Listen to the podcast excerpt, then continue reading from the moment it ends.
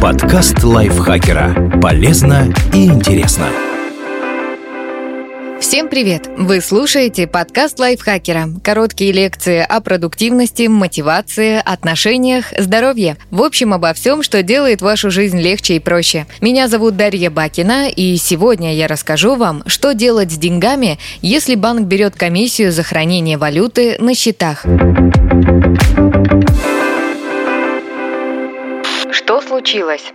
Банки вводят комиссию за обслуживание счетов в иностранной валюте. С 23 июня 2022 года брать деньги за хранение долларов США, евро, фунтов стерлингов и швейцарских франков начал Тиньков. Это коснется счетов, на которых лежит более тысячи в соответствующей валюте. Комиссия составит 1% в месяц и будет частями списываться ежедневно. С 30 июня за хранение денег на счетах в долларах, евро, фунтах стерлингов, швейцарских франках и японских иенах процент взимают и в Райфайзенбанке. Бесплатно можно будет хранить до 5000 в перечисленных валютах с пакетами услуг премиальный и премиальный 5 до 50 тысяч, кроме йен. Для счетов в японской валюте пороговые значения составляют 500 тысяч и 5 миллионов соответственно. С превышения лимитов на конец месяца будут начислять 0,2%. Если клиент хранит более 500 тысяч в долларах, евро, фунтах стерлингов, швейцарских франках, банках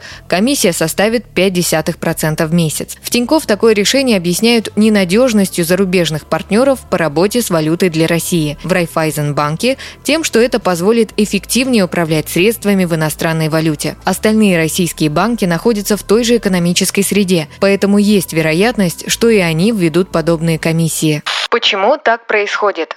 Банки – коммерческие предприятия, а не благотворительные. Они зарабатывают деньги на своих услугах. Хранение средств это тоже касается. Клиент размещает на счетах и вкладах свои сбережения. Банк пускает их в оборот и зарабатывает на этом. А частью прибыли в виде процентов делится с владельцем денег. Сейчас банкам невыгодно держать валюту в безналичном виде. Зарабатывать на ней в условиях санкций и разнообразных ограничений сложно. Хранить деньги клиентов бесплатно или в убыток банкам не хочется. Впрочем, введение Введение комиссии можно трактовать не только как попытку переложить издержки на клиентов. С учетом ограничений на снятие и покупку валюты, многие банки будут вынуждены перевести ее в рубли, чтобы не платить комиссию. А рубли банки с удовольствием и с начислением процентов примут на хранение обратно.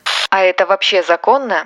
В России запрещены отрицательные процентные ставки, то есть условия, когда человек приносит деньги в банк и доплачивает учреждению за это. Но закон касается только вкладов. Для текущих счетов запрета нет, чем банки и пользуются. Впрочем, это не значит, что можно будет с выгодой продолжать хранить валюту на вкладах. Их просто перестанут открывать. Например, тот же Тиньков с 28 мая предлагает депозиты только в рублях. С 23 июня это касается и накопительных счетов. Существующие в долларах и евро будут закрыты. Хранящиеся на них средства переведены на обычные счета клиентов в этих же валютах, а там на них начнут начислять комиссию. Что делать с деньгами, если не хочется платить комиссию? Ситуация складывается неприятная. Например, 1% в месяц от Тиньков на первый взгляд кажется не страшно, но в годовых это уже 12%, что очень много. Для сравнения, даже по рублевым вкладам банк сейчас предлагает ставку до 10,5% годовых. Так что такая комиссия выглядит скорее не попыткой заработать на клиентах, а сигналом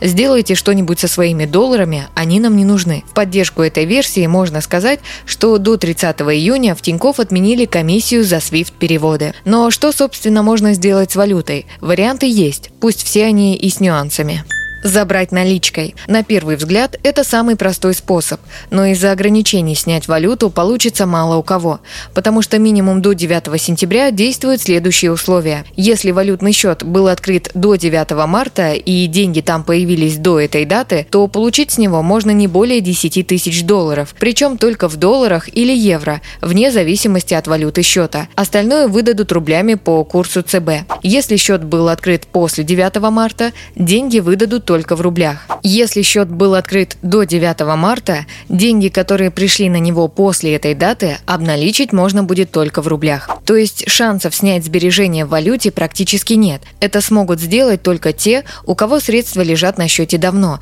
и то при условии, что валюту удастся заказать в кассе или она будет доступна в банкомате.